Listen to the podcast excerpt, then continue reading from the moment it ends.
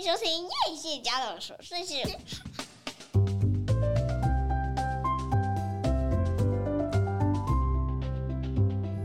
欢迎收听叶谢家的。你很烦，你干嘛跟我一起进来？没关系啊，我是粉命呐，我是夸夸夸夸夸。大家好，欢迎收听叶谢家的琐碎事，我是夸米。我们这礼拜跟大家分享一下，先分享戏剧好了，因为这礼拜其实有好多很好很好看的。你又看了这礼拜，你又看了很多剧。我其实这礼拜都没有时间看剧，然后以至于我昨天好不容易有时间的时候，不小心弄到早上四点才睡觉。天哪！其实是因为突然间错过了一个 timing，睡不着，以至于我就干脆看到早上四点。那我们后下半场跟大家分享一下，我们因为我们这礼拜放秋假，然后我们就去了大家可能。没有想到会很好玩的地方，你来分享一下啊！我们去了，你去了金门，我没去，但是我儿子回来一直不断的说、嗯、哇超好玩，然后一直要求我们还要再去，这样。对，我觉得还蛮意外的。因为我儿子他军现在有军人魂嘛，嗯，对，有个军人魂住在他的内心里面，所以他现在到哪边，哎。他在台湾其实呃 之前你确定要现在讲吗？OK OK 好，不要不要不要。不是，我都很怕，你知道我现在下标题的时候，都会觉得我有点难。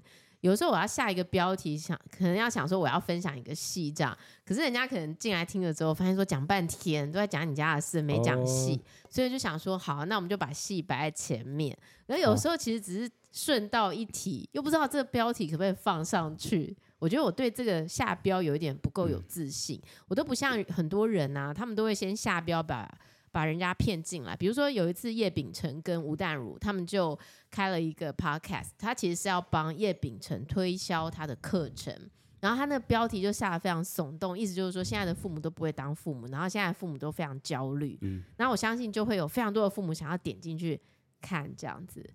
然后这个访谈大概只有十五分钟，其实真的不知道在讲什么。意思就是，我当然知道他在讲什么啦。我的意思是说，如果你没有接触过这一种比较另类的教育方式的时候，你可能听了半天也不见得会改变你。那反正他就是在卖课程。嗯、然后我就想说，好大的胆子，敢这样下标，你知道吗？就是假借那个什么什么对谈，然后卖课程。对，他是的确卖课程，可是他却是用一个很耸动，让你觉得你会收获良多，但其实并没有这样。被标题骗进来。对，所以我都不敢乱下标。嗯、好，那你昨天有把《Mission Impossible》看完吗？昨天有啊，昨天半梦半醒之间看完。OK。我发现我现在晚上的战力很差。我也很差，就是到了十点就很想睡觉。明明就是一个非常应该是非常好看的片。但是却因为注意力没有办法集中，对，以至于没有办法判断是不是好看。有些那个剧情我看不太懂。现在《Mission Impossible》那个随着高科技的发展，它的剧情越来越难懂，你知道吗？你说的是哪一集呀、啊？我我说的是最近这一这一次的二零二三年的《Mission Impossible》，Mission Impossible 就是阿汤哥已经六十了，然后还在搏命着，对，还在搏命。然后我就觉得哇，现在你知道他对抗的人是谁？已经不是苏联了，嗯。不是苏联啊、伊朗啊、中国这些东、嗯、这些国家都不是，是外星人，他就是对抗的是呃 AI，嗯嗯嗯，AI 的智慧科技，嗯嗯，然后就是智对智慧科技，它有一个，它就是幕后的主使者、主脑，嗯嗯，嗯，然后他要如何去赢他们？然后智慧科技很聪明的地方就是，他已经帮你算好你们汤姆克鲁斯的每一步会怎么做，他已经算难赢得了，他都已经算好了，对。你知道吗？他就是什么每秒几兆次的这种运算，然后他就要对抗这个这个不知道谁是敌人的这个这个人这样子。而且他这次听说拍三部曲还是几部曲，这次只是第一部曲而已。所以你觉得好看吗？我觉得我觉得还可以啦，但我觉得汤姆克鲁斯有点稍微有点老了啊。他已经演了这么久的不可能的任务，他的那种帅度如果是在年轻的时候，我觉得会非常好看。但我觉得他就是有一个老态哦。对.而且他的那个，他这个，他的整个 team 也是基本上也是算老，迈入迈入中老年的 team 这样子。那那会不会让人家感觉不够厉害？我我有时候会这样觉得。我想说，中你这些中老人的 team，然后他们还要你知道吗？很厉害，就是说里面有个黑人嘛，然后他很会，他就是可能是一个城市高手，嗯，所以靠着他，可他可以飞天遁地，他可以。他可以到任何的一个电子系统，嗯嗯，然后把比如说有什么摄像头，把摄像头的东西篡改，嗯嗯，然后甚至夸张到说，就骇客有点像骇客，对方要要看汤姆克鲁斯现在到机场了哪里，结果那个厉害的人，他可以把它篡改到那个对方以为抓到他了，但其实不是，但其实不是他，嗯、然后他把那个脸直接复制到另外一个人身上，那大家以为是他，嗯哼，这有点夸张啦。然后我就觉得说，就是这么一个老人，我不相信 他有这么新的技术，我不相信你这么厉害，你知道吗？有点就是。跟就有点违和感这样子。哎、欸，我觉得你这样子提醒我们，就是绝对要活得很怎么讲，很亮眼，不能让人家觉得你们这群老人。但我觉得感觉很糟哎、欸。但我觉得他有一些地方，有些手法有有向第他的第一集致敬，有一些场景啊，比如说在威尼斯啊，比比如说这个大雾的有雾气的晚上，然后在一些巷弄的追逐战，我觉得还有一些火车上面的镜头。我觉得他有点像在向他第一集在致敬，有一些动作跟拍摄。那它片很长吗？很蛮长的，两个多小时。哦，真的啊，难怪你这大概分了五部曲看完。但我所以我觉得看这个戏一定要聚精会神的看。所以其实我觉得好像这样的片其实应该要进戏院，你就无所遁逃，必须聚精会神的看完。嗯、你如果要在家自己看这个，啊、有点有稍微有点可惜了，有点可惜，因为你拿平板看，我觉得有点浪费。一定要在电视大荧幕上看，对，然后要很安静的环境，对，就呃最好家里都没小孩，爱怎么看怎么看，对不对？嗯、也不用怕吵到小孩 睡觉，不然就要有一个视听室。嗯爱怎么看 怎么看，但我发现我已经回不去了耶！我就已经很习惯在一个小小的框框里面聚精会神的看我的东西。如果那个距离很远，我反而不习惯，就是要很感觉很难集中精神了。嗯、就是在一个小小的框框里面，我反而觉得自己可以聚精会神的 catch 到很多重点。那我今天来跟大家分享，最近应该上了真的超多的戏，大家有没有一打开 Netflix，然后打开 Disney Plus，都不知道该如何选择？尤其是台湾的戏剧，其实上了蛮多的。那我今天要介绍我自己在这一波浪潮当中，我最喜欢的一套韩剧。那这个韩剧名字很长，《精神病房也会迎来清晨》。那我先说一下。在这个片当中啊，我首先最吸引我的当然是因为有我最喜欢的朴宝英。好，那其实朴宝英是那个男男医师吗？不是，朴宝英是一个女生。哦，就是那个女主角啊。对，我知道了。那朴宝英是一个非常非常可爱的角色。我看过这首歌也是朴宝英唱的。那她其实这一个歌是在我的鬼神君里头。就是跟曹正奭当时他们饰演，一个是 chef 是煮饭的，然后一个是打杂的。嗯。可是这个打杂的会看到鬼，所以这个是我的鬼神君里头的他唱的歌。嗯。那朴宝英其实呢也有跟朴炯植演过《大力女子都奉顺》，那他不管演什么角色，我都会觉得很入戏，很入戏。就是他看起来就是可爱可爱的，可是我觉得他在演。技上面，并不是只是呈现一个很可爱的样子，他有很多表情啊，很多呃心碎的时候啊，心痛的时候啊，还有很多他展现出那种跟人之间特别有温度的时候，所以我看了这部戏，其实主要是因为有朴宝英。那后来呢，我才知道说，哦，原来这个编剧呢是这个。摸心第六感的编剧也是耀眼的编剧。你没看韩剧，你可能比较不熟悉，但是基本上就是这个编剧常烂尾。烂尾楼代表 没有，就是一开始通常都会气势磅礴的，很吸引你，非常的 funny，很吸引你。通常这种最气的就是你花了很多时间看，对，然后到最后你就追不下去这样子。但是我知道可能有人非常喜欢耀眼，我自己还好。然后可能有人喜欢摸心第六感，但是我自己没看完。但是我必须说这一部呢，它总共有十二集，而且已经都上架了。我个人觉得表现非常好。就目前我看到七，我一舍不得看完呢。你知道，其实现在上非常多韩剧，可是这是唯一一部每一集每一集我真的都舍不得看完。嗯、那他在讲什么？我其实觉得他就是在讲我们呢，嗯、就是他就在讲。你跟我其实都在精神病边缘徘徊而已。没有，你要说，其实每个人都是精神病，或多或少，其实你都是精神病。对，其实我们不要讲精神病，我觉得我们的心理都一定在从小到大的过程当中遭遇过或多或少的创伤。嗯。那这个创伤有可能是因为不当教养造成的。也有可能你有一对非常好的父母，就是对你也没有这样的压迫，对你也没有这样的期待。可是或许你在学校遭遇了不一样的事件，嗯，那或者是你对自己的要求过分完美，或什么各式各样的可能。所以就有人说，你看婴儿，婴儿为什么会会这么容易哭闹？就是婴儿很做自己嘛。我得不到，我就是要哭闹啊！我我我我要不到，我就是要就是要吵要闹，我才可以得到我的我要的啊。可是慢慢等到我们成长的过程，我们都被身旁的大人制约了，不能哭，不能吵，不能闹，才是小孩，才是乖宝宝，才是乖宝宝。然后我一定要符合。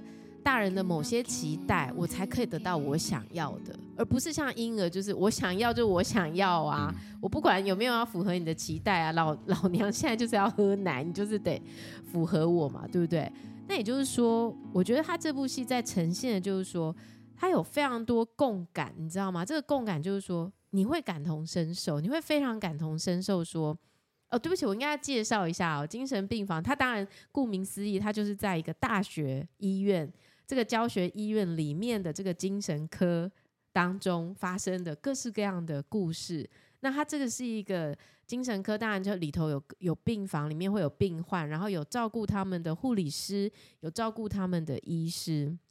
那故事是从什么时候开始呢？就从朴宝英饰演的这个马塔恩，他就是。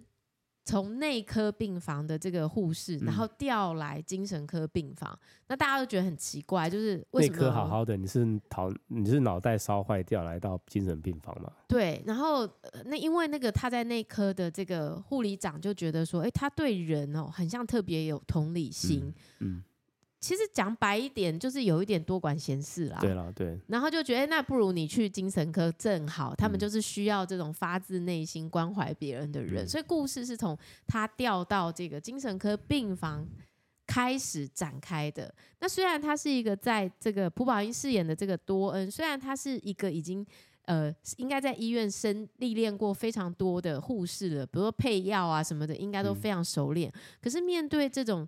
呃，心里有一些状况的病患，可能还是头一次。嗯，而特别是当病患跟他这样子互相交谈，好像哎，看起来这病患很正常啊，吼，你就不知不觉的，好像很想要答应病患的一些要求，啊、嗯呃，甚至是这个病患告诉你说，其实有病的不是我，嗯、是我妈，嗯，你都忍不住很想要相信这个病患，因为他看起来就很正常，嗯、可是殊不知呢，这个病患其实。下一秒可能就发病了，嗯、可能就会全身脱光，然后在走廊到处乱跑。其实我觉得他讲的也没有错啊，对不对？他讲他们他其实也没有骗人。那是他妈。对啊，对，对啊，他他也没有讲错啊。就是如果不是他妈有病，怎么会把他逼成有病？对不对？哦、啊嗯呃，那我觉得他很有趣，就是他每一个呃每一个单集，你可能就可以看到非常多不同支线的开展。你可能会看到说，呃，在病房里头，病患。本身的故事，他为什么会来到这个精神科的病房？那你可能也会看到医生的故事，比方说他们有一个专门配合他们，呃，就是其实这个医生是肛门科的，是专门给人家开肛门的。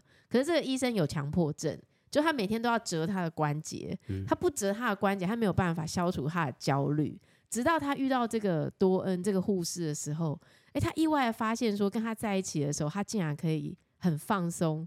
居然忘记，居然忘记要折手指。对，忘记要折手指。那他也是去看精神科嘛？他也是去看说，为什么他一直在折他的手指？嗯、他有强迫症，所以他的线有非常多条啊，包含说多恩在里头，他从一个内科转到精神科，那他是不是就是会遭遇到一些工作上的挫折？嗯，啊，比方说大家都非常熟练，都知道下一步要怎么处理这种已经发病的病患，可是他可能一个不小心。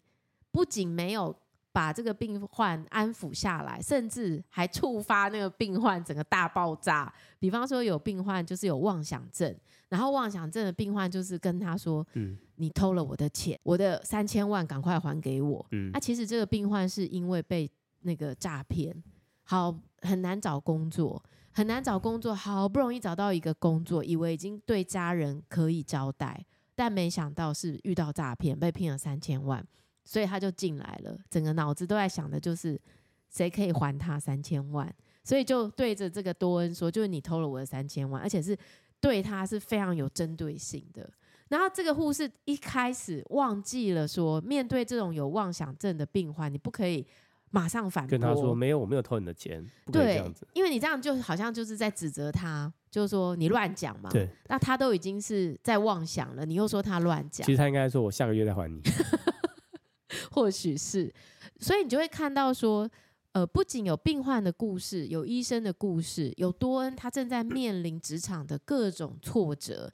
那在这个挫折当中，呃，身为这一些精神科的他的同僚们、他的同事们是怎么互相的支持他，去 cover 过那个非常非常慌乱不接的刚到的新手新手期？哎，我觉得蛮特别，因为我本来预，因为虽然我只有看一集，但我我本来我本来以为说。你看这里面全部都是护士，是我本来以为会演那种护士之间明争暗斗的故事，因为都是女生嘛，很容易发生这种事情。就没想到我看完第一集，哎、欸，好像不跟这个没有关系。他讲的就是每个个案，但是我觉得他当然也有一些同事之间，就是互相会有一些怀疑、怀疑啊，或者是不爽啊，嗯、就是哎、欸，你是不是针对我？我拿来的东西你不吃，然后大家都在吃他拿来的马卡龙。哦，那可能第二集哦，那你是不是？觉得说你就是不重视我，还是你觉得我拿的东西就不好吃？我觉得其实他把那种在同事当中，大家都会有一些些些微的竞争比较，就是谁比谁比较受欢迎，嗯、或者是说。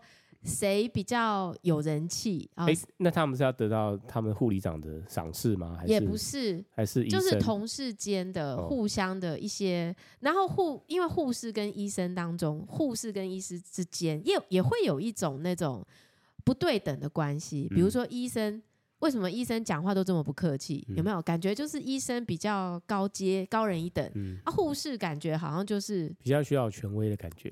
医生比较权威嘛，嗯、然后护士感觉都是听命于医生嘛，嗯、就是医生开个单，然后护士你就是 follow，对，然后或者是说，呃，医生讲出来的东西都很像是不可违背的，嗯，然后护士有什么意见都不可以有意见，嗯，那我觉得他很巧妙的又在这种医病关系、医护关系当中又做了一些转折，让你看到说，你或许觉得某些医生很机车。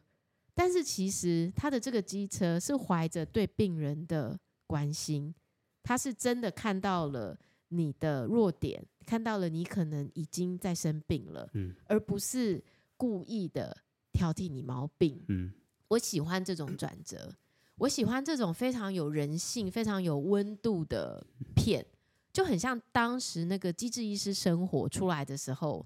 我非常喜欢每一集里头人跟人之间的互动的那种感觉。嗯，那虽然是精神病患，我觉得他要呈现说，这些医护人员在对待精神病患的时候，他们首先做到的那个同理，我觉得他们每次做到的那个同理，都让我觉得也很感动。嗯，比方说他第一时间必须要压制他，可是他压制他，并不是出于一种我对你实在很生气，或者是说。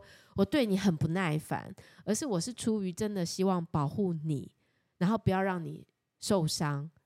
我觉得那个出发点就会影响你后面的行为，嗯、就会影响你的态度，然后跟病人之间的关系也会很不一样。嗯、那我觉得他基本上。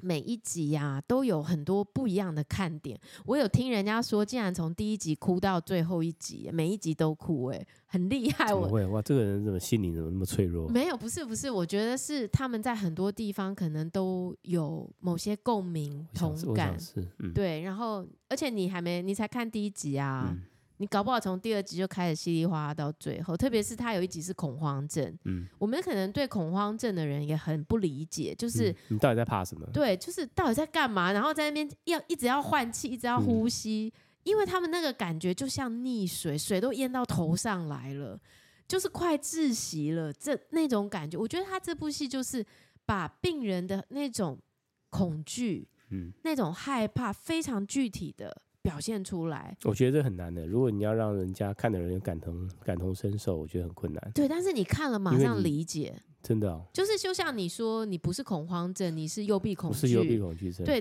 可是你如果看了，你可能马上就会知道说，嗯、对他真的就是有这么困难，他真的就是有这么痛苦。嗯、那我觉得，其实我们以前在早些年，心理咨商或者是心理师或者是就医都没有这么的呃开放，好像心理看心理师就是你心里有病的人。可是我觉得现在这个社会，谁没有病啊？谁没有一点病啊？反而是我们真的是要积极的去面对过去的这一些制约，造成我们的这种内在的。不安、恐惧、没有价值感、对自己的批判等等等等的，要重新的去看见自己的那个价值，然后去疗愈。说我们因为过去任何原因造成的这些东西，其实都应该要好好的被看见，然后好好的放下，然后重新赢回我们真正的自己，真正更真实的人生。所以我觉得这是这部戏让我真的非常喜欢的地方。然后特别是它当中当然有一些感情线，嗯，呃，两位男主角我也都没有很喜欢啦。可是两位跟多恩有即将要发展一些恋情的男主角，也有他们各自正在面临的问题，嗯，或者是说明明跟他已经是好朋友这么多年了，他为什么总是错过告白的时机呢？嗯。为什么每次他鼓起勇气要告白的时候，你说那个家教跟他的同学是不是？不是家教，是他有个朋友，不是叫做宋玉赞吗？对啊，就家里卖炸鸡嘛。然后本来也是就是跟他一起读书的嘛。对对对对对。嗯、然后本来也是人人都觉得应该就是要去大公司工作，可是竟然有恐慌症，嗯、所以最后就在家卖炸鸡嘛。嗯然后他其实一直都很喜欢这个女生，可是他没有意识到。嗯。然后等到他每次要去告白的时候，好像都错过那个时机点。嗯。直到有一天，他明白了一件事情，这跟时机点或许没有呃相当的关系，这可能是你的勇气嗯不足。嗯。那为什么你会勇气不够？很有可能是。你对自己的自信心不够，嗯，所以你可能一方面害怕被拒绝，一方面害怕要是告白不成，连朋友都回不去，嗯，对，那你就只能看着心爱的人不断的被拔走，这样。所以我觉得他这部戏有很多很多线在里头，然后他每个故事，我觉得他都表现的非常的具象，而且非常的细节，很多 detail，然后在这些 detail 里面，你就可以看到。可能你真的会看到很多你的影子，嗯，所以我自己特别喜欢的一集，我现在看到七嘛，然后我自己特别喜欢的一集是第五集，嗯，哦，我觉得这第五集真的是，呃，到我到目前为止真的就是看哭我的一集，嗯，对，然后我跟大家分享一下这第五集到底在讲什么。其实，其实我觉得他在这每一集都会点出一些妈妈跟小孩的关系，就是会点到一些。这些就算已经是成年人的人，那他们身上背负着还是父母的期待。就算你已经成为了母亲，那你的内在还是时不时的会有非常多的罪责感，会有很多的内疚，对于孩子的内疚，对于各式各样没有没有符合规范，或者是说。不够好，或者是说感感受到对不起孩子的那一种心情，所以我觉得妈妈如果看到第五集，应该会非常非常的同理，非常非常的共感。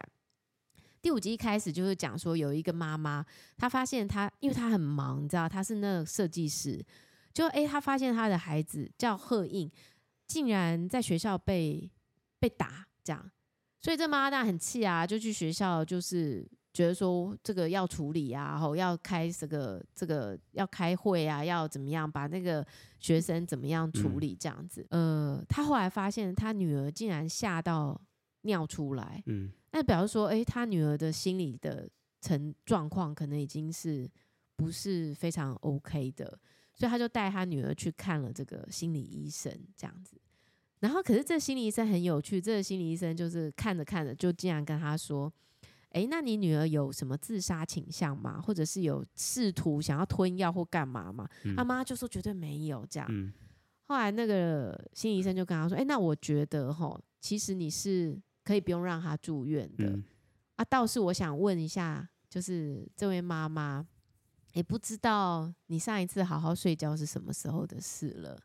然后因为这个心理医生呢，从这个妈妈的各方面发现，哎，这个妈妈可能已经有一点状况了。嗯、那这个妈妈觉得说啊，我我为什么要看心理医生呢？我我好，我很好啊，我没有怎么样啊。嗯、可是因为这个心理医生发现他忘记他刚刚才前几秒讲过的话，嗯，因为他马上就忘记，所以他觉得哎，可能有一点状况。嗯一直到这个妈妈有一天呢，真的是完全忘记她女儿发生这个霸凌的事件，竟然还跟对方的妈妈很热络的打招呼。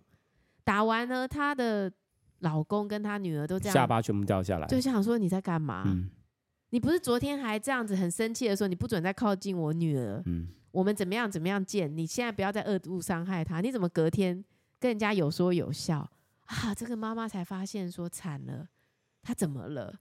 所以这心理医师就跟她说：“你这个可能是有一个暂时性的失智，不是真正的失智，嗯、可是是暂时性的失智。”然后这妈妈就说：“什么原因会造成失智呢？”他就说：“忧郁症。”然后妈妈就说：“不可能啦，我哪有什么忧郁症啊？你弄错了吧？”这样，最后这个医生就跟他说：“那你是要等到连你女儿你都忘记了，你才要来看医生吗？”这样。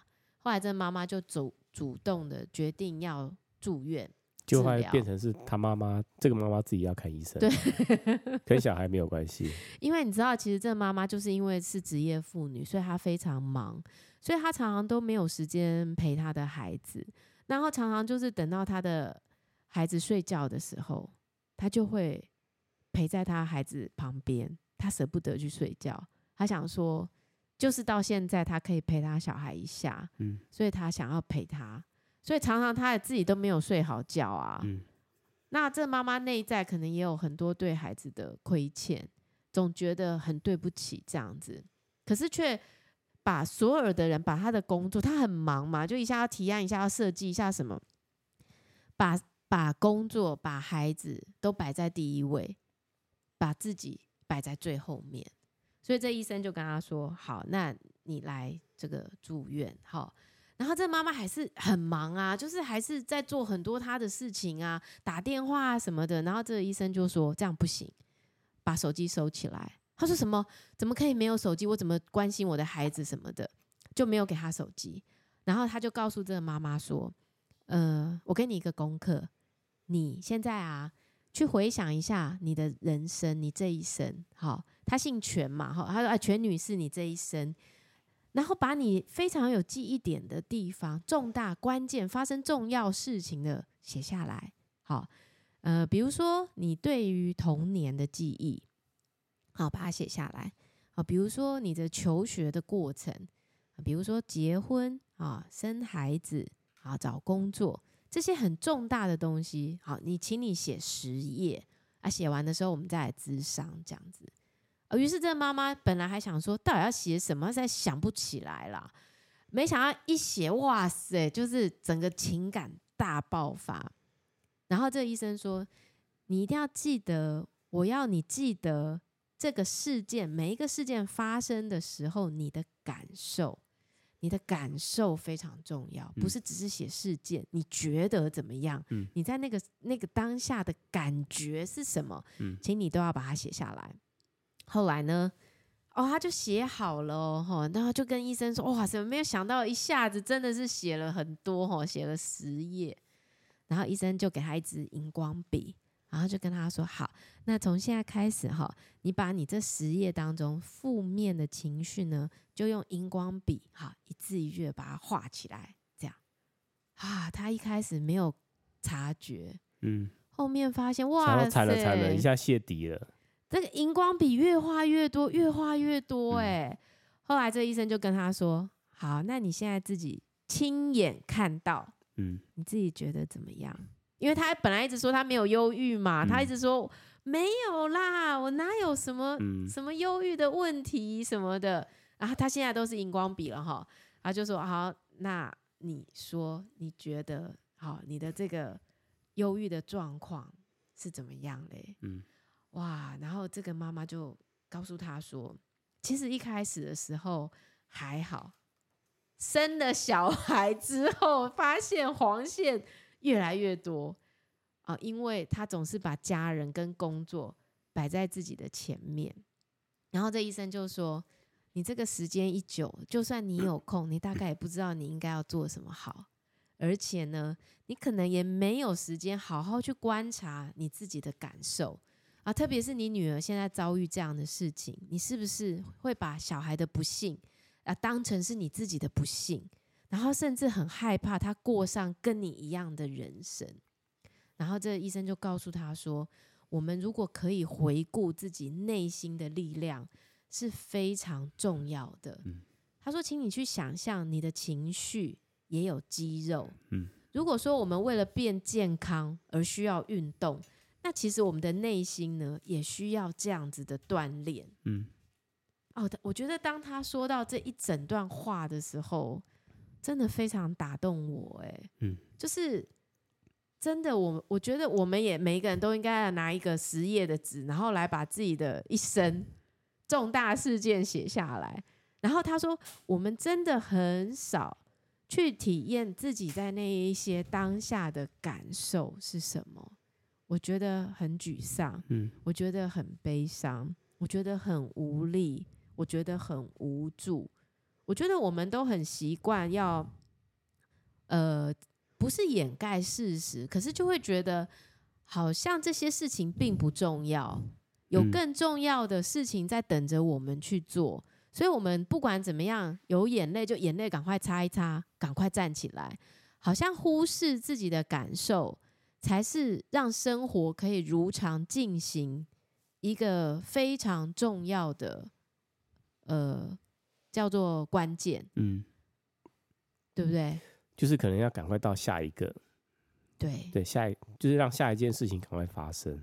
就像我觉得不一定是妈妈啊，比如说像你在工作中，你觉得很受挫，或者是你觉得没有做好的部分，嗯、甚至是当你被赞扬的时候，我们有真的好好的去感受过我们的那些感感受吗？没有。哦，可是其实这些情绪就会累积啊。嗯这些情绪如果没有出去，它就累积在我们的身体里，久而久之，我们其实不是麻痹了耶。我觉得它会变成我们苛责自己的一个负面的东西，它就会一直在那里，它没有被释放啊，它没有被处理啊，它没有被表达出来，对不对？然后，所以当这个事件正在发生的时候，照顾他的这个护理长。呃，护士其实是一个小组长，嗯，这个小组长同样面临了说职业妇女的两难，就是说他的孩子也在生病啊，他的他有两个孩子，然后这个孩子正在发高烧，可是他医院真的非常忙，他根本没办法请假，他请假没有人可以排班，那他先生也有公司的事情不能请假，那他妈妈本来讲好要去照顾他。的小孩，可是他妹妹的小孩突然间也怎么样怎么样，他妈妈就去他妹妹那里，变成他的小孩没有人照顾，他也很着急，最后只好请同学的妈妈去接他的孩子。然后这个妈妈回到这个护士回到家之后，其实就是非常的疲惫，工作已经很疲惫了，回到家乱七八糟。然后那个老公下班回来，老公还说。那个去泡个拉面给他吃，嗯、你可以想象这个妈妈有多崩溃。嗯、然后收拾了一家，到了半夜都已经十二点多了，他还要处理说明天他妈妈有没有可能到他家来。嗯、你知道，就是那种心力超交瘁这样子。嗯嗯、所以这个这个患者，这个全女士啊，一方面发现自己在经历这些事，然后一方面发现。她好像看到这个护士在面对的这个家庭跟工作的议题的时候，就好像看到她自己的这种分身乏术，看到她的这种煎熬，所以她就跟这个护士就聊天，就聊起来了。然后他们就发现说，他们就是不想因为自己是在工作的妈妈就被批评说，好像没有照顾好自己的孩子。就是想要做得更好，不然就觉得对不起小孩，可是又不能不去上班，又不能把工作辞了，因为他们觉得就是需要钱来让孩子有更好的生活，嗯，这样。所以后来这个这个病患啊，看到这个护士，然后就跟他说，不要这么奋不顾身，因为即便你尽了全力，可是只要你想到你没有做到的，你又觉得很惭愧，又会觉得一切都是自己的错，然后你就会很愧疚，然后就会。愧疚到你都已经渐渐枯萎了，你都没有办法感觉到，嗯、你的人生已经变成一片黄色，就连黄灯在你眼前闪烁，都看不出来，你，你都看不出来了，对不对？黄灯其实就是个警讯嘛，嗯、是不是？要不就赶快走，要不就停下来啊，嗯、不然为什么会有黄灯？嗯、可是因为你的人生已经一片黄色，包含荧光笔的黄，嗯、所以你已经感觉不到这种危机了。嗯然后他就说，这个妈妈就说，为了孩子的幸福，对于自己的幸福就会睁一只眼闭一只眼。可是你如果都已经不幸福了，其他的人会幸福吗？啊，我觉得他在这这个第五集里头的这些提问啊，真的就是在人生当中对于每一个妈妈的提问。嗯，所以我觉得非常非常感人。后来这个护士就决定了。他休假的那一天呢，他不要在家里做家事，他就交代好他三年级的儿子说：“我觉得你已经三年级了，你明天应该可以自己准时起床去上学。”然后那个幼稚园的小女儿就跟他说：“明天爸爸会好好的送你去上学。”然后他们就说：“妈妈，那你要去哪里？”他就正在打包行李，他决定要带他的妈妈一起去饭店住一晚，嗯，享受。他说：“妈，我们也应该要享受一下别人煮饭给我们吃啊！嗯、我们应该也要享受一下不用做家事的时间是怎么样啊？”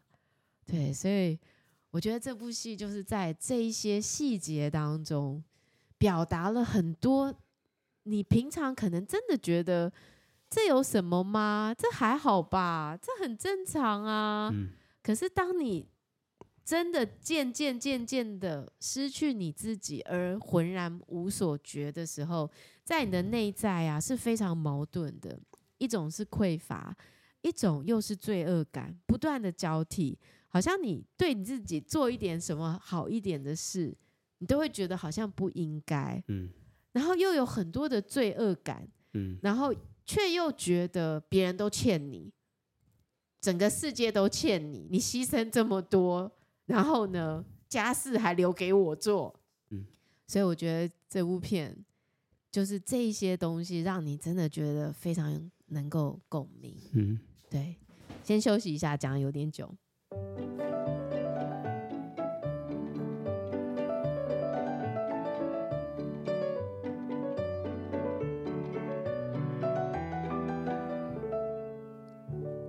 所以你知道吗？我觉得啊，人最要不得的。就是太多的罪恶感，罪恶感是一件很不必要的事情，罪恶感会损害你的人生价值，让你变得枯黄，让你变得枯黄。我现在都试图的去把我的需求说出来，啊，包含那天你们要去金门，从金门回来的那天晚上，我有课嘛？可是我其实原本想说，如果我去接你，你就不用。还要等车啊，然后再回到家很麻烦。可是因为我没办法嘛，我就是要去上课，所以在那个当下，其实我是稍微有一点感到 sorry 的。特别你说等很久啊，等不到计程车什么的。嗯、可是我记得那时候你对我说了一句话，我其实很很感谢，因为那时候你就说不要忘记，就是不要再付出你的所有了。嗯、对，因为我觉得我们都很想要做一个尽责的妈妈。嗯。就是都很希望自己可以，就是做到，不知道为什么，你知道吗？真的不知道为什么耶。就是，难道爸爸都没有这种框架吗？不会说因为某些事情做到了，你才是一个好爸爸，所以我就要努力的朝这个方向前进。我不会啊。不是每个人有每个人的框架啊，真的。所以你把你的框架放我身上，我是没有这个框架，但是我有其他的框架，还是我有其他的十字架。比如说，比如说什么？但是，但是我就觉得说，在那个，比如说有有时候我跟我女儿两个，或者是跟我的小孩，然后我们要去吃东西，然后我就会说，那你们想吃什么？然后如果他们讲了一个我其实没很想吃的，然后我可能就会说，我以前就会说就算了，就他们想吃什么去吃这样子。可是我现在就会说，可是我想吃什么？嗯、然后，可是如果我现在去吃你们想吃的，我觉得我就被妥协掉了。好，那下次我们去吃那个我想吃的印度菜，可以啊。我们公司附近刚好开一家。但大部分你都也有达到你想要的？没有，大部分我都没有啊。真的吗？嗯、好，那我们就互相妥协，就每个礼拜吃一个，去吃印度菜。每个礼拜吃一个人喜欢吃的东西。可是我发现这就是一个沟通的过程，嗯、就是你不要一直傻傻的让你的孩子以为你喜欢吃鱼骨头啊，嗯、干嘛呢？就是你一定要呃，比如说，比如说我女儿就会说。没有啊，你就去做你要的，我又没有说不行。嗯，我说可是因为我还是会很想要达成你想要的啊。那我只是想要让你知道说，如果我现在去做你想要的，就是我妥协掉我自己这样。那我没有说不行，但是我想要让让你知道说，我不是我不是没有我自己的想法的，我也有我自己的想法的。那我觉得当你被沟通出来的时候，你的牺牲感也会少一点，对。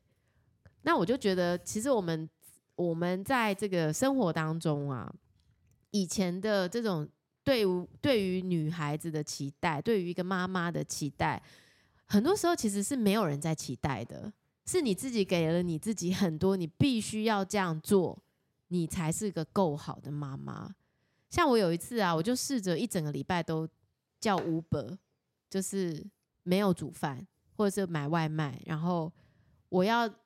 每我要试着一件事情，就是每天吃外面，但是我没有罪恶感的吃外面。我觉得这个实验很有意思，哎，我在试着让我的个大脑放松一点，嗯，不要一直处在一个我一定要做到哪些事情，我才是够好的。我试着摆烂，然后依旧相信自己是够好的。我觉得这个实验很有趣，嗯、所以你的框架是在哪边呢？没有，我不知道框架是什么。你的框架你不知道你是什么？嗯，那要我来告诉你一两个吗？好啊，可以啊。就是当别人鼓励你、肯定你的时候，你不会相信你值得被肯定。嗯，这就是我的框架吗？这就是一个你很典型的反应，就是你不会，这很像是以前的我啦，嗯、就是你不会很自然而然的就收下来，然后就说。对，我真的是还蛮厉害的，你没说错。你常常都会用一个反话说：“哎呦，那个谁谁谁也很厉害。”或者是你就会说：“还好吧，是他们太客气了啦。”也不会啊，如果你说剪辑还不错，我就会觉得还不还还可以。没有，你很少会就是大方的接受你的赞美，嗯、那表示你的内在还是有一种不配得嘛，嗯、价值感不足嘛。所以我觉得我们都要试着去。看见别人眼中肯定我们的我们自己，嗯，我觉得这件事情非常困难。可是当你一天一天的做到的时候啊，我觉得你你可以感受到你的生命会发生一些变化。就是首先你会发现你想要的事情真的会很快的显化。第二个就是说，当你觉得你自己很值得的时候，你的丰盛感啊，就是你对于看事情的角度啊，也都会。比较客观一点，不会那么狭隘。我觉得常常说什么爱自己啊，是一个很虚无缥缈的词。我觉得那个爱自己的那个爱这件事情，没有那么容易达成的原因是，其实我们大部分的人在从小的教育下，我们都觉得没有那个无条件的爱。嗯因为好像都一定要做的什么才会被爱嘛，才会值得被爱。很少人感受到是不管你做什么不做什么，你都是那么好、那么棒、那么可爱的。所以我觉得，首先就是要先做到这件事情，啊，才可以慢慢的把别人对你的这些赞美好好的收进来。这很像，你知道，我一个同学啊。我都很意外他会听 podcast，然后他就跟我说，他就说：“哎，你那个 podcast 做超棒的，我还叫我先生听，我还跟他讲说，你看这怎么可能是一个家庭主妇在做的这样？”然后我那个当下就觉得，哇，他很可爱。我就不知道那家庭主妇应该是什么 什么样子的，所以我就跟他说谢谢。嗯，对，那我应该要好好往这方面发展，嗯，这样子。没有，我觉得很多东西都是天赋加努力，是，所以你才会在某个程度上展现出来。是，那我那为什么在过去的二十年没展现呢？我会在此时此刻这样，是、嗯、为什么呢？好，那。这这个片你会把它看完吗？我应该会，我很推荐哎、欸，因为其实我觉得每一集，它其实虽然我只有看一集，我讲了好几次，我觉得它有些在有些地方哦，他会讲一些很怎么讲，就是他会有总是会有那一两句话会打动你，打动你，敲进你的心海里，触动你，对，触动我的脑海，是。对我觉得好厉害哦。就是很就是很平淡的一句话，但是他他就是他就是能打打动到你。而且我觉得其实他的这个呃，我们讲了太多的科技，讲了太多的 AI，嗯，我们太久没有去体验到人跟人之间这些非常珍贵的互动。还有，其实我们其实真的是很希望被看见啊，然后很希望有人听我们说话。然后希望有人可以分享我们的那一些情绪，所以他们才说，其实感受是一件很重要的东西。很多人都是用大脑在工作嘛，嗯，就是把自己的感受先压到最后，发生一个事件先处理，非常冷静的处理，然后把感觉都压到没有感觉。所以当要哭的时候，哭不出来耶。但你不觉得？你不觉得整个整个？社会的氛围，公司的氛围就是这样子吗？对啊，公司的氛围就是这样子，欸，没有个人的，他就是很理性的，照逻辑的方式去思考，伤害减到最小，然后什么利益放到最大，所以个人价值、个人的贡献很很重要，没关系，但是就是就是做好自己的事情，所以在职场才会有各式各样的创伤啊，嗯，对不对？那我觉得人不要无视这些创伤，不要觉得不每个人都在受苦啊，不是只有我受苦啊，大家还不都这样过过来了？嗯、大家还不哪有有很多没有过过来的就跳下去了啊？所以不要不要忽视自己的各式各样的情绪，我觉得应该要正视自己的情绪，然后让这些情绪是可以流动的，让这些情绪是可以充满你的身体的。而不要觉得说我不应该有情绪，我觉得这个是我们应该要慢慢去学习的。好像说，哎，有情绪这个人就是怎样不可控就失控，我觉得不是啊，我觉得不是，绝对情绪的发泄、情绪的流动，并不是一个失控的表现。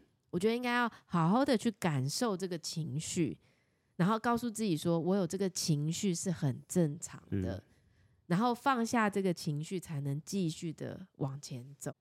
我觉得这是很、很、很、很、很需要学习的事情啦。嗯，嗯，我觉得应该对啦，应该是要好好的怎么讲，在每一次有情绪的时候，都应该要去去让自己体验到自己当下的心情。对啊，或者是说，你对于呃发生的某些事件，你觉得不满，你其实也是可以说出来的。嗯而不要觉得说啊，反正说了也没用啊，干嘛讲？那慢慢这个东西干嘛讲？不讲不讲啊，因为不讲，那就变成了一个很大的鸿沟了，沟通的鸿沟了。那除了这部戏呢，其实最近我想大家有看到一个台剧叫做《美食无间》，我自己非常非常喜欢。那它还没有全部上完，它主要我很喜欢是因为那个演员是傅孟博。我真的很喜欢傅孟柏，然后我觉得他找到了一个非常适合他的角色。嗯、他在里头饰演一个刑警，你知道啊，刑警就是调查重大刑案的。可是呢，这个刑警偏偏非常喜欢吃好料，嗯、就是说他在调查的过程当中，如果有时间，他就会赶快去吃一个他很喜欢吃的东西，很懂吃，非常爱吃。嗯你知道这部戏在拍的时候，听说找了整个台湾两百多家餐厅哎，嗯、然后你知道他拍的时候，我都好想吃，我肚子超饿。我很少看到那个题材是这样结合的哦，就是刑警热爱美食，就是在当地办案，但是又可以吃当地的好料。呃，对啊，对，有点像综艺节目嘛？呃，没有，不是，因为社会综艺节目，他就是因为他是刑警，可是他因为吃遇到了一个也是吃货的，可是对方是杀手，嗯。你可以想象这就《无间道》，《无间道》综艺版对，是不是非常有趣？但是我觉得他的拍摄，比如说他的镜头、他的运镜，嗯，拍这些吃的，我真的拍的超好吃。我每一家我都想知道在哪，酸菜白肉锅看起来好好吃。嗯然后吃那个雪场蟹，它一定有那种，虽然本来它是有那种冒烟，对不对？对，一定冒烟。然后那个煮那个炭，而且会跟你讲说，不好意思哦，我们今天剩最后一锅，啊，不然你们要不要两个合开一桌？嗯、你知道，就是限量的概念，就让你觉得在哪里好想去吃。还有像那个雪场蟹，哦，看起来也是好好吃哦。好，那它其实就是包装了一个这样子的美食刑警，但是它其实重点是在办案，嗯，所以我觉得它的呃，比起其他台剧，我觉得这部台剧给我一个很新鲜、很很特别的感受，我会很期待接下来每一集演什么。嗯，好，这是我自己私心非常喜欢的，叫《美食无间》。那我当然也开了此时此刻啦。但是，呃，我自己的评价是我没有很喜欢，嗯、我大概一都没有看完，我应该会放弃。嗯，片头做的非常好，可是我觉得他很不联系，就是他想要表达二零二零年的疫情期间的一些事情，可是我觉得他在很多细节都没有做到位，比如说口罩，有些人有戴，有些人没戴，有些人不想戴就不要戴。可是二零二零年那个时候的氛围，应该大家都已经戴口罩了吧？嗯、不是口罩还缺货吗？那些口罩一个口罩要戴好几天呢，那时候都口罩缺货。对啊，所以我就觉得这部戏拍的田野调查可能不是太够。嗯、那当然呢，我还看了一个哇，说到这种心灵成长，就要小心呐、啊，不要走入邪教啊。最近呢，在 Netflix 上面呢，有一个三集的纪录片。然后他是在记录这个邪教，叫做“烈焰焚身，逃离密教真爱罗网”。这名字取太烂了。他其实就是在讲说，有一对夫妻是教主，然后就会不断的告诉你说，谁是你的双生火焰。每个人都很希望在这个人世间找到一个跟你非常契合的灵魂伴侣。这个灵魂伴侣就犹如你的双胞胎一样。跟你连结至深，就像双生这样。嗯，所以很多人就是为了追寻自己的这一个一生挚爱，然后就进入了这个教。那你可能要贡献很多啦，然后还要听他们的指挥啊，什么你的双生火焰就是某个人，即便他是。前科累累的犯人，嗯，你也要跟他同居在一起，等等诸如此类的，让你觉得真是不可思议的一个邪教的片。可是我觉得最让你很难分辨真伪的，就是说这些人传道在讲的时候，哦，讲的好像也头头是道哎，而且他们也做什么镜像理论呢？嗯我们不是有一本书就是镜子理论吗？嗯，哎，他们也在做这个东西耶，你就会觉得，哎，好像他讲的都没有错啊。但是你要是仔细的再听下去，就会发现，哇塞，这些人真的很敢呢。到底在讲什么啊？你凭什么决定别人是什么性别？你凭什么叫人家去做什么平胸手术？嗯，凭什么去指挥别人该怎么生活？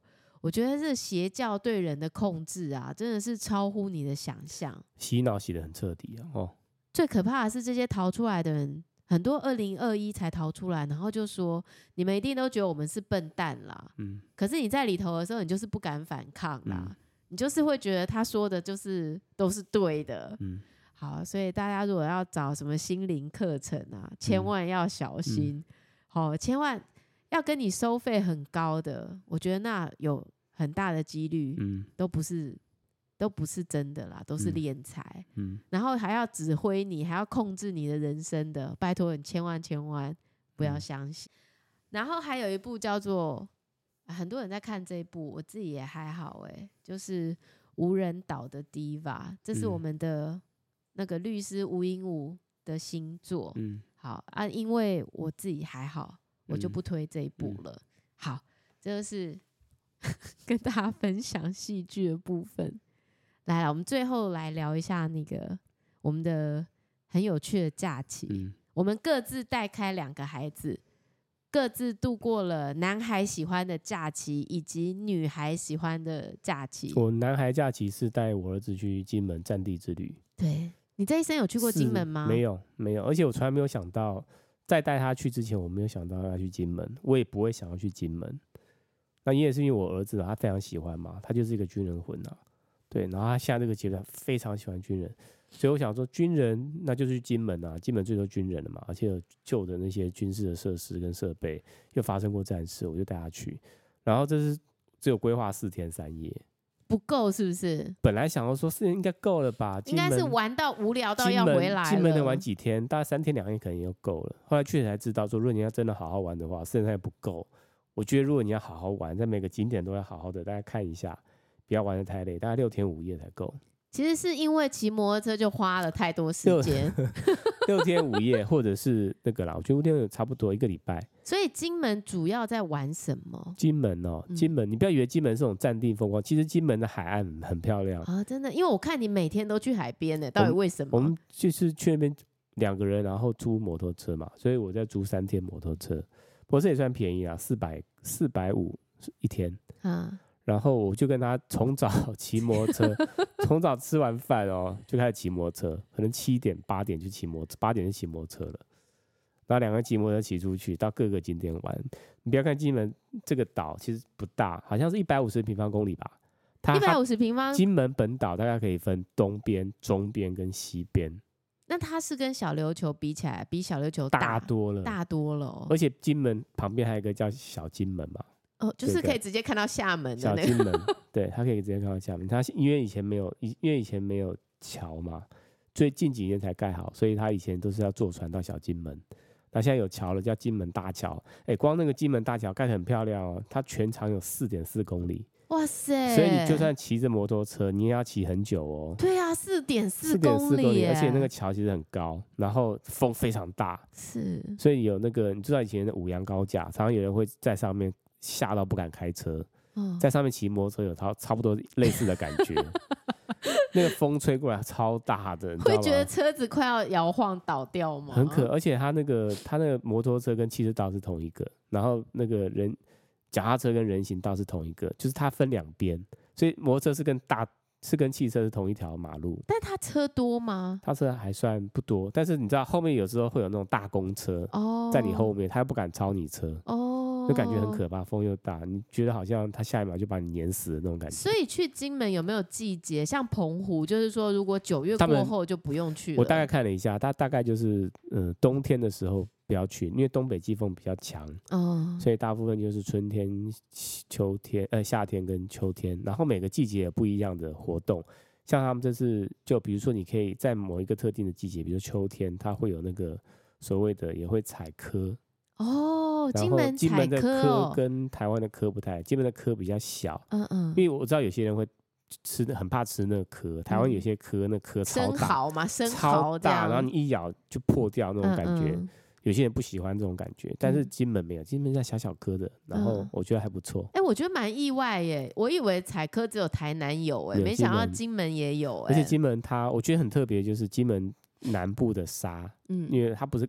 往北就是可以看到中国大陆嘛，是南部的话，它它就是有有很多白沙滩，哎、欸，它它一整片都白沙滩哦，它的沙是很细的沙，还是是细的白沙？哦，就是不会把脚弄得很脏的那一种。而且那边基本上，我觉得基本没有什么人，嗯，所以其实你在走在路上或骑摩托车非常舒服，嗯嗯。你特别是在金门东边那那一带，那个他们、嗯、他们是有好几个镇，有几个乡嘛，嗯嗯。所以你知道，如果是叫有较正的地方，就是人非常少。嗯嗯，你在那边骑摩托基本上没有人，所以我觉得很舒服，很舒服，很舒服，就是没有人很舒服。然后天气我觉得很好，很凉爽，那个风吹起来。哎、欸，所以它是四面环海，因为它是一个岛。四面环海，只不过它它的北边就是面对着中国大陆。嗯嗯，然后南边就相对会比较，我觉得还不错啦，就是它有很多的沙沙岸，然后你擦你你骑在那个沙就是。他的那马路上，我觉得骑车那边很舒服。那除了舒服，你们有去看一些什么特别的地方吗？大部分因为我儿子邓丽君绕军，我儿子大部分都喜欢那些坑道嘛，那边非常多坑道，不然就是炮，哦、就是那种呃坑道之外还有一些炮，就是放一些炮的地方。嗯嗯。然后我儿子就去那些地方，他非常喜欢，因为基本上每个地方除了炮之外还有坦克车。哦，有坦克车。对，然后坑道嘛，所以这些大概就是以前旧的那种战地风光啊，遗留下来的东西。哦，那。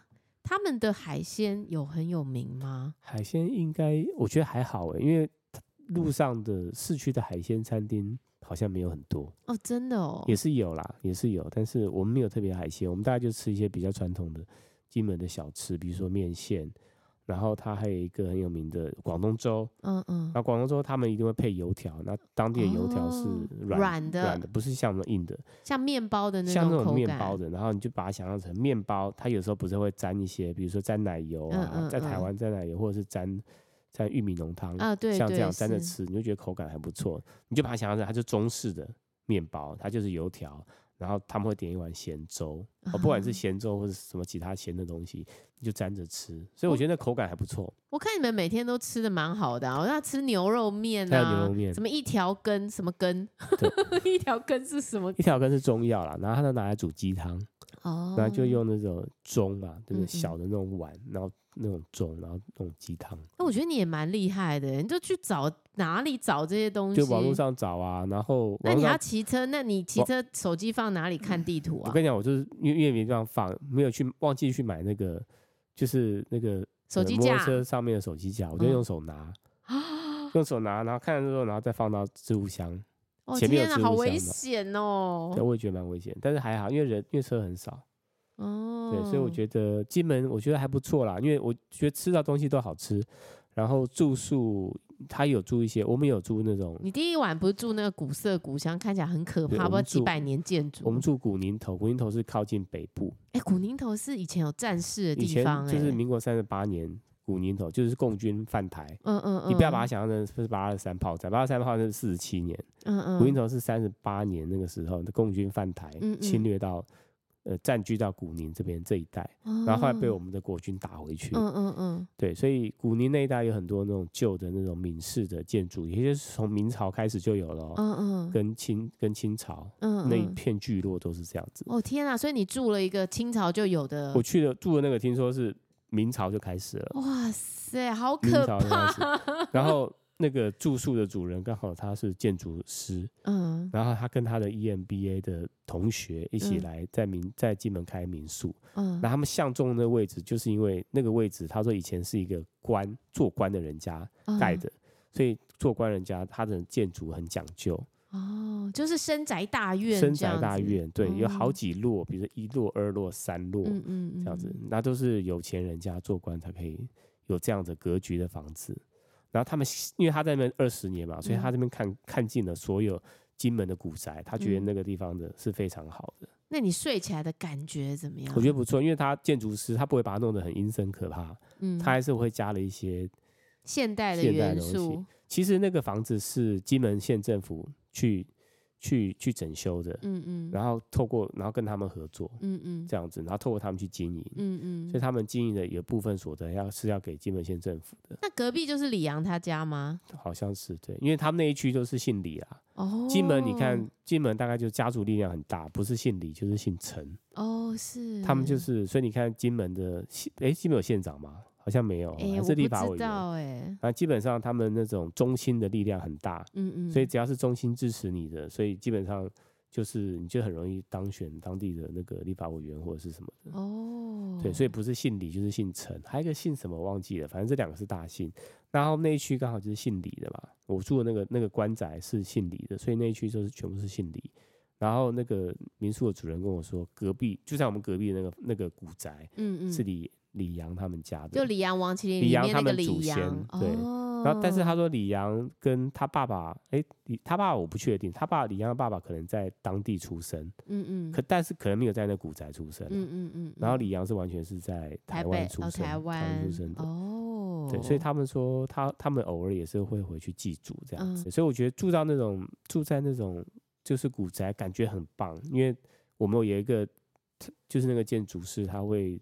他会将整个这个环境整理一下，然后我觉得弄得还蛮不让人觉得可怕的。哎、欸，一个晚上多少钱啊？三千五。哦，三千五。但是隔音比较差了，因为就旧的房子木头的比较差，嗯嗯嗯房间有点小，嗯嗯，这样。但是你就是感觉在里面的氛围这样子。所以你后来隔天换到了其他饭店，换到其他饭店，到比较靠近市区，市区大概就是大概就是金门。中间偏左边的一个地方，嗯嗯嗯，它整个岛屿，然后那个市区就是就是像一般的那种民宿家庭，嗯嗯，然后民宿家庭它就是一整栋都是那个民宿主人的嘛，嗯嗯，然后它就是分分，它就是分房间租给你，然后有一个公共的区域，比如说一楼或者二楼都会有公共的区域，可以喝咖啡，可以看书或干嘛的，嗯哼，然后我觉得很自由了，因为。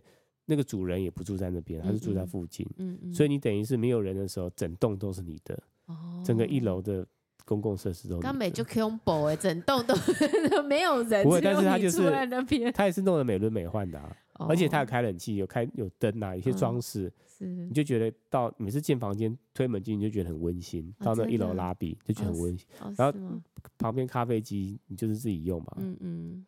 该有的饮料、零食、泡面都没有少，嗯，或者你肚子饿就自己弄，然后有金门高粱放在冷冻库，你自己喝。哎、欸，我听说，我听我儿子说那边的高粱田到处都是、欸，哎，对啊，很多高粱田、欸。我也是第一次看到高粱，原来长这个样子。哎、欸，为什么他们那个地方会种这么多高粱？欸、你有研究吗？我我不知道，但是我觉得可能跟当地的气候有关，哦，可能也不能太。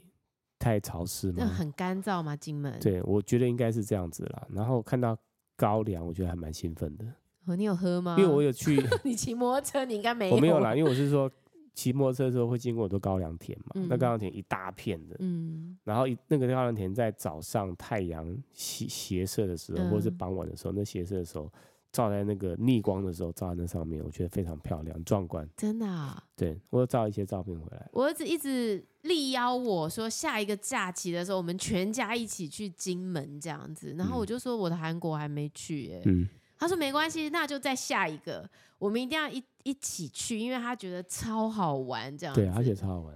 而且他捡回来那个贝壳啊，超漂亮，嗯、没有看过这么大的贝壳哎。对。而且真的是每一个都很干净，这样子、欸。哎、欸，那个民宿主任有跟我们说，在对的季节去，然后去沙滩上，你除了可以捡贝壳之外，还有一些生的那种蛤蜊哦。嗯嗯。你可以把它捡回来，然后养养蛤蜊吗？不养蛤，你可以捡一大盆回来炒。炒蛤蜊，自己炒蛤蜊，就在沙滩上自己捡。真的、啊？那他有建议说最好的季节是什么时候？我忘记了，但是我觉得我记得好像是在。这个季节大概九月、十月的时候，哎，我记得我有看过，对。所以或许我们可以等到明年的这个时候，对，然后我们再全家一起回去。我记得他有一些东西是，他有一些建议，你是说在某些特定的季节可以做一些海上的活动。哦，金门呢？嗯，我真的很很少听到吼。我觉得在那边很舒服啦，因为人很少，所以你走在那个街道上。而且我觉得人也蛮淳朴的。哎、欸，我也想知道他们的市容大概是有哪些东西啊？市容哦，对，就是说，比如说他们没有高的房子，政府不让他们建高的房子，嗯，容易被打到，是不是？就是可能是有爱他们的市容的那个吧。啊，那比如说他们也是家乐福满天飞，全联到处有，seven 都，都有这样。对对对对。哦，那他们主要。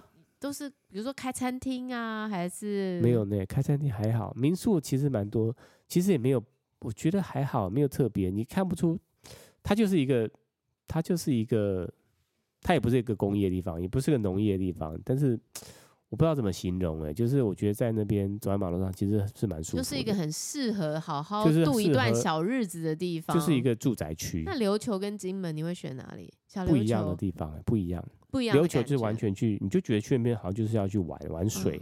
嗯，它金门没有，但是金门会让你觉得可以在那边住下来，哦，好好住下来，享受生活的感受。真的，炮弹第一排 没有啦，那种战地的那种紧张，好像也没有那种紧张，也没有，没有那种紧张感。所以它的营区已经没有这么多营区了，还是有，还是有，军人没有很多，你没有看到很多军人。哦，然后整个步调是很慢的，很舒服，很慢的。所以，如果是你，你自己也会非常想再回去一次。我觉得，我觉得会啊，就是就是在那边。如果你现在好像想要过生活、度假，慢慢的活，嗯，慢慢的悠活的的的生活的话，你可以选那个地方。OK，你选一个好的民宿。嗯哼，对。OK，好，那或许我们就明年的这个时候可以大家一起回去。我自己在这次的度假经验当中，我其实觉得还蛮享受的。就因为我觉得以前我们都会觉得要去旅行，就是全家人一起，那才是一个全家人的回忆，全家人的旅行嘛。可是因为我觉得，呃，我们家的老大的年纪比较大，他已经十二岁了，然后他喜欢的旅行的方式，或者是他想要看的东西，或许会和弟弟很不一样。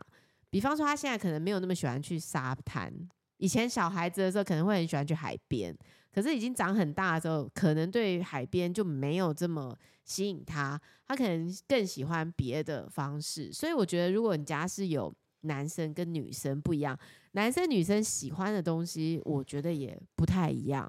然后像我觉得这一次我们就是分开旅行，我觉得跟女儿旅行就有的时候有点像跟朋友一起旅行。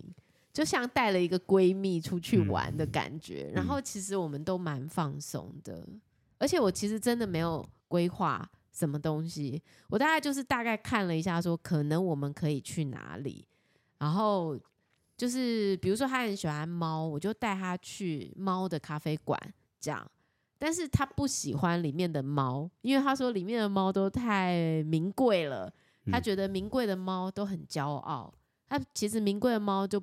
不会很亲近人，傲娇。他比较喜欢浪猫，就是流浪猫，亲、嗯、人的流浪猫。这样，那他喜欢吃冰，我就带他去吃冰。然后很多时候我们其实都在饭店吃饭、泡温泉，这样、嗯、就是过一个很很轻松的、很悠哉的脚步。嗯，但是气氛很好。比方说，因为你知道，我真的没有想到我的生理期会提早这么多来。我们本来已经算好了。生理期应该是两周后，可是没想到竟然提早来，嗯、结果怎么办呢？就是该泡的温泉都没办法泡了。然后我女儿就是没关系，我们去打桌球，我就就真的非常愉快的打了很久，而且每天都在打桌球。然后你就会发现说，哇，这个小孩其实跟你有点像，他也是拿刀板，而且我觉得他的球其实打得相当不错。然后比如说，我们就。来了老爷很多次，可是从来没有一次去附近的五峰旗，因为那时候小孩都很小。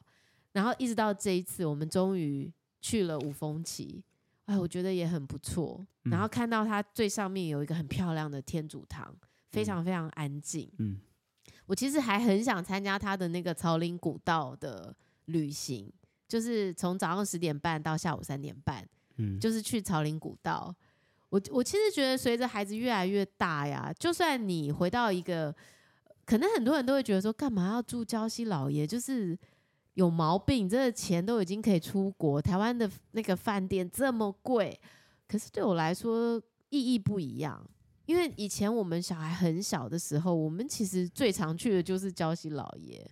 然后我觉得一直到他们很大，然后再回去。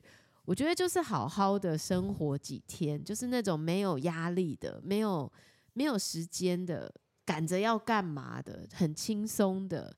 我还是很喜欢里头的服务啊，里头的氛围啊，就是会让你真正的慢下来，然后真正的很放松，没有没有赶着要做什么。我们连吃饭都排到七点半才吃饭，那我觉得也很好。就人很少，然后你就可以慢慢吃这样。然后我们早上起来也是，就哦，时间到了起来，然后就想去吃饭的时候就去吃饭这样。所以我觉得其实各自旅行反而也有各自旅行可以得到很愉快的地方。那你比如说两个人跟四个人比起来，两个人的意见就可以你同意我同意就好了嘛。四个人的时候，你就要需要很多人。都要同意你才会去做这件事啊，不然你就会觉得说啊，有人不开心啊，对，所以我觉得两个人反而更容易搭配，互相妥协，然后去想去的地方。好像是哎，这次我带他去中午去吃饭，然后中午他好像没有什么吃饱，然后两点多的时候，我们骑在路上的时候，刚好骑过那个家乐福，家乐福门就是门口开了一家争鲜。嗯，我就问他说，你要不要吃？他说好啊。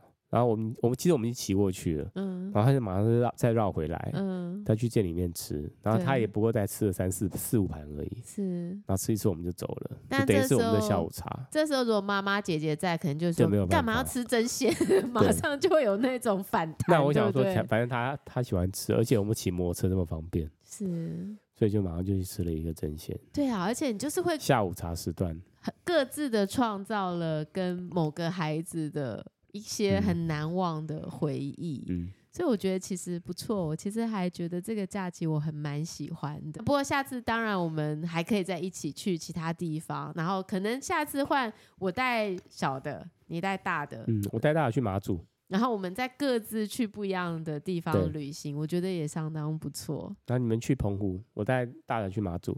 哦，我要带他去澎湖，是不是？对，澎湖。我这挑战好大，我可以情商救救 出来。好，今天节目稍微有点迟，不好意思，有点久。那今天的节目就到这边，虽然还有很多想谈的，不过我们可以留到下个礼拜再来慢慢跟大家闲聊。我们下次再见，拜拜。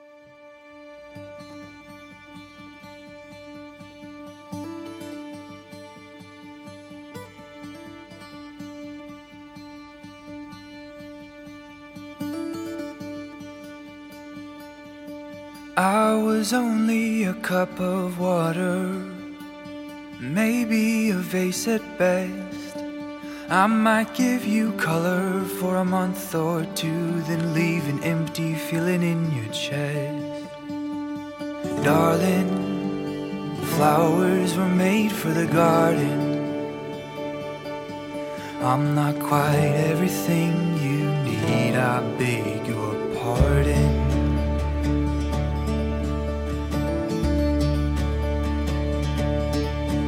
Nothing more than just a handful of soil. Oh, girl, I'm nothing to impress. We would both run dry, then with tears in our eyes, decide it's best to lay this thing to rest. Darling, flowers were made for the garden. I'm not quite everything you need, I beg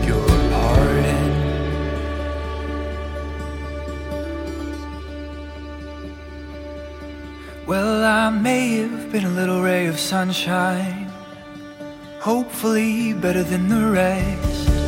Oh, but honey, you deserve.